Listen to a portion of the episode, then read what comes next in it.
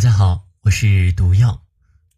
突然发现这张专辑有好长时间没有更新的，然后今天失踪人口回归一下，从今天开始呢，就真的进行连更了。希望大家多多转发、订阅一下。毒药在这里先谢谢各位了。今天我们要讲的故事叫做《斗水鬼》。这老陈啊，退休以后。在村口的一个厂子里面看大门。自从那年他的老伴瘫痪以后，李老汉就寻思着要给自己的老伴加点营养，于是就买了两只绵羊，自己和老伴喝不完的还可以拿去卖，这也不错，一天也能挣个好几十块，比看大门挣得多。刚开始的时候，老陈就将这两只羊。拴在厂子门口的大树下，可是，一年多以后，他这羊呀就发展到了七八只。再将羊拴在厂子门口，他自己都觉得有点不好意思了。那个时候羊还小，老程也舍不得卖，只好等到接班的人来了，他晚上再去放羊。这天傍晚下班的时候，老陈回家吃了晚饭。趁着大月亮，就将羊赶到了村口的湖边。羊在那里吃草，老陈就靠着一棵树，开始抽他的旱烟袋了。羊呢是边吃边往前走，慢慢的走到了湖边上。老陈也没有太管这些羊，可是这个时候，羊群突然一阵骚动。老陈四下张望，就看见河里。晃晃悠悠的飘出了一个黑影，那个黑影飘着飘着就往村口的一户人家去了。老陈刚开始还以为自己是眼睛花了，也没有太在意。可是他过了一会以后，他又看到那个黑影晃晃悠悠的又飘了回来。这老陈啊，是眼睁睁的看着那个黑影飘回了湖里。只见。扑通一声，就看湖面像是被倒了一瓶墨汁一样黑了一大片，过了一会儿就散开了。这老陈看的是后脖子发凉，浑身冷汗直冒。他心想：这难道就是传说中的落水鬼吗？正在他发愣的时候，这边有一个过路的路人提醒他：“老爷子，你的羊啊，都顺着湖。”到湖对面去了，你还在这里发什么愣啊？之后的几天晚上，这老陈都是绕了好几里的路，把羊赶到另一片湖去吃草。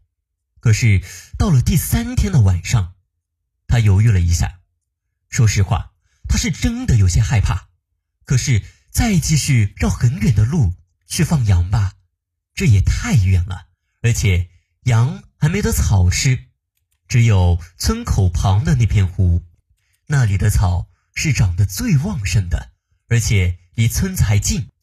当下，老陈心里一横，他那股子犟劲上来了。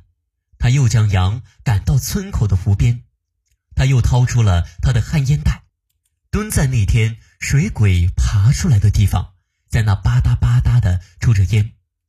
他心想，要是今天晚上。我不制服了你，那么以后我都不会安生了。于是他又抽了两口烟，过了一会儿，从口袋里面摸出了几根柳条。他听村子里的一个神婆说，这玩意儿能够打鬼。正在他刚掏出来之际，那黑影开始冒头了。这老陈一看他要出来，一只手举起了自己的烟枪。另一只手就抡起柳条开始抽，这说来也是奇怪，不知道那柳条是真的有那么好使，还是这跟了自己一辈子的喷烟枪子好使。他敲了那黑影一下，那黑影就咚的一声往水里一沉。这老汉一看这招好使，于是那黑影一露头，他就拿出自己的烟枪往那黑影的头上敲。一边还用柳条不断的抽打，如此循环了四五次，那黑影这晚便再也没有露头。于是接下来的三天，这老陈啊都在这里蹲着。这黑影出来一次，他就打一次。三天以后，这黑影就再也不敢露头了。于是老陈就安心的放他的羊。又过了几天，老陈在出门的时候，听到村口有几个妇女在那聊天。其中有一个妇女就说：“他们家的孩子呀，前些晚上做噩梦，就梦见一个浑身湿淋淋的人，老掐着他的脖子，说是要带他走。可是奇怪，这几天就再也不做那个梦了。”这老陈一听。原来是这么回事呀！那水鬼肯定是想要勾那家小孩的魂，可是碰巧让他给碰到了。于是他就把这几天他经历的事情跟这几个妇女一说，那几个妇女也是吓得变色。老陈说：“没事，别怕，到时候你的孩子要是再做这个噩梦的话，你再来找我。”说完，他大步流星的。去上班去了。好了，听众朋友，本期的故事到这里就结束了。如果你喜欢本故事，别忘了打赏、订阅一下。如果想收听到更多故事，请关注喜马拉雅账号、微信公众平台“有声的毒药”。